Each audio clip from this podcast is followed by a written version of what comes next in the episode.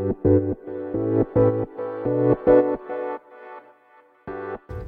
はようございます。なつきです。今日は自己紹介についてお話ししようかなと思います。とこれね先日お伝えしたコピーライティングの話。そのコピーライティングを学ぶとあの相手の気持ちをね考えながら話できたりとか、まあ、文章が書けたりとかねするようになるよっていうねお話をさせてもらってでそれがなぜあの自己紹介の話に結びつくかというと要は自己紹介って相手に、まあ、伝えることなんですけども相手がどこまで知りたいかってねあの考えて話すの大事だなって私は常日頃から思っています。でちょうど今朝もあのあるね配信を聞いていてまあその方がねじゃあ自己紹介お願いしますとかって「はい」って言った時にそのその方あの自分のされているサービスのご案内とあとね自分の使命だったかな？うん私はこういう活動をしていてみたいな。こういう方に向けてこういう活動をしていて、えっと、あとはこれもやってこれもやってるんです。これを使命に活動していますって言ったんですよ。でその方名前を言わなかったの自分。で、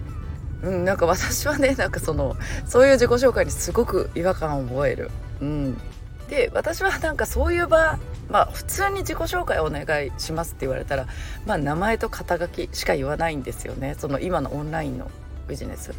でまあちょっとその場所によってはその自分が電子書籍プロデューサーっていうのもあのどういう人に向けてこういう電子書籍でもこういう活動していますっていうところまで言うぐらいなんですよね。で結果その自分の商品のアピールばっかりを持って自分の名前すら言い忘れてるってちょっと面白くないですか？であの私あのちょっとねあのかかあの関わってるっていうか自分が入ってるちょっとグループでそうあの半分ぐらいの方はね自分の使命から入るんですよね自己紹介。で私それ最初からすっごい違和感があって自己紹介ってまあなんかこう「はじめまして夏希ですよろしくお願いします」みたいなものじゃないですか一般的がね。でオンラインのビジネスだったらやっぱりどういう活動していますじゃないですか。私はなんか女性にキラキラとしたみたいな感じのなんか急に使命から話されるとああれってなっちゃいますよね。そして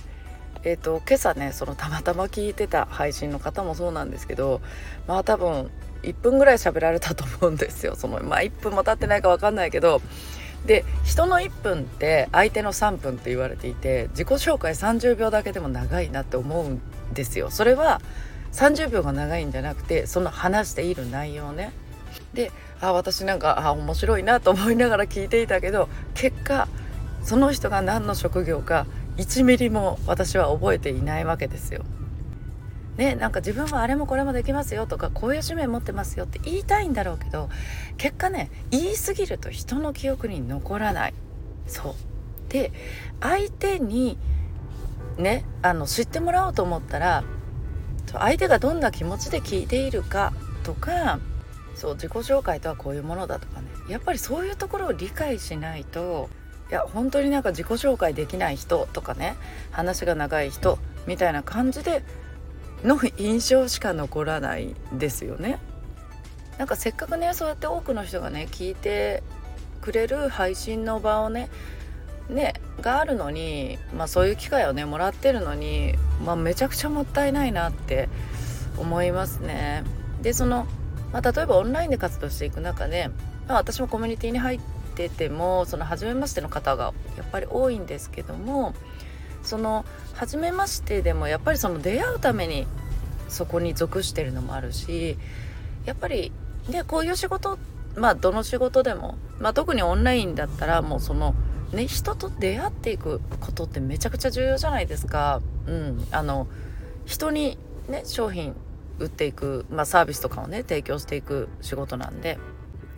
でそういう出会いでなんかそのまあどんどんどんどん広がってとかっていう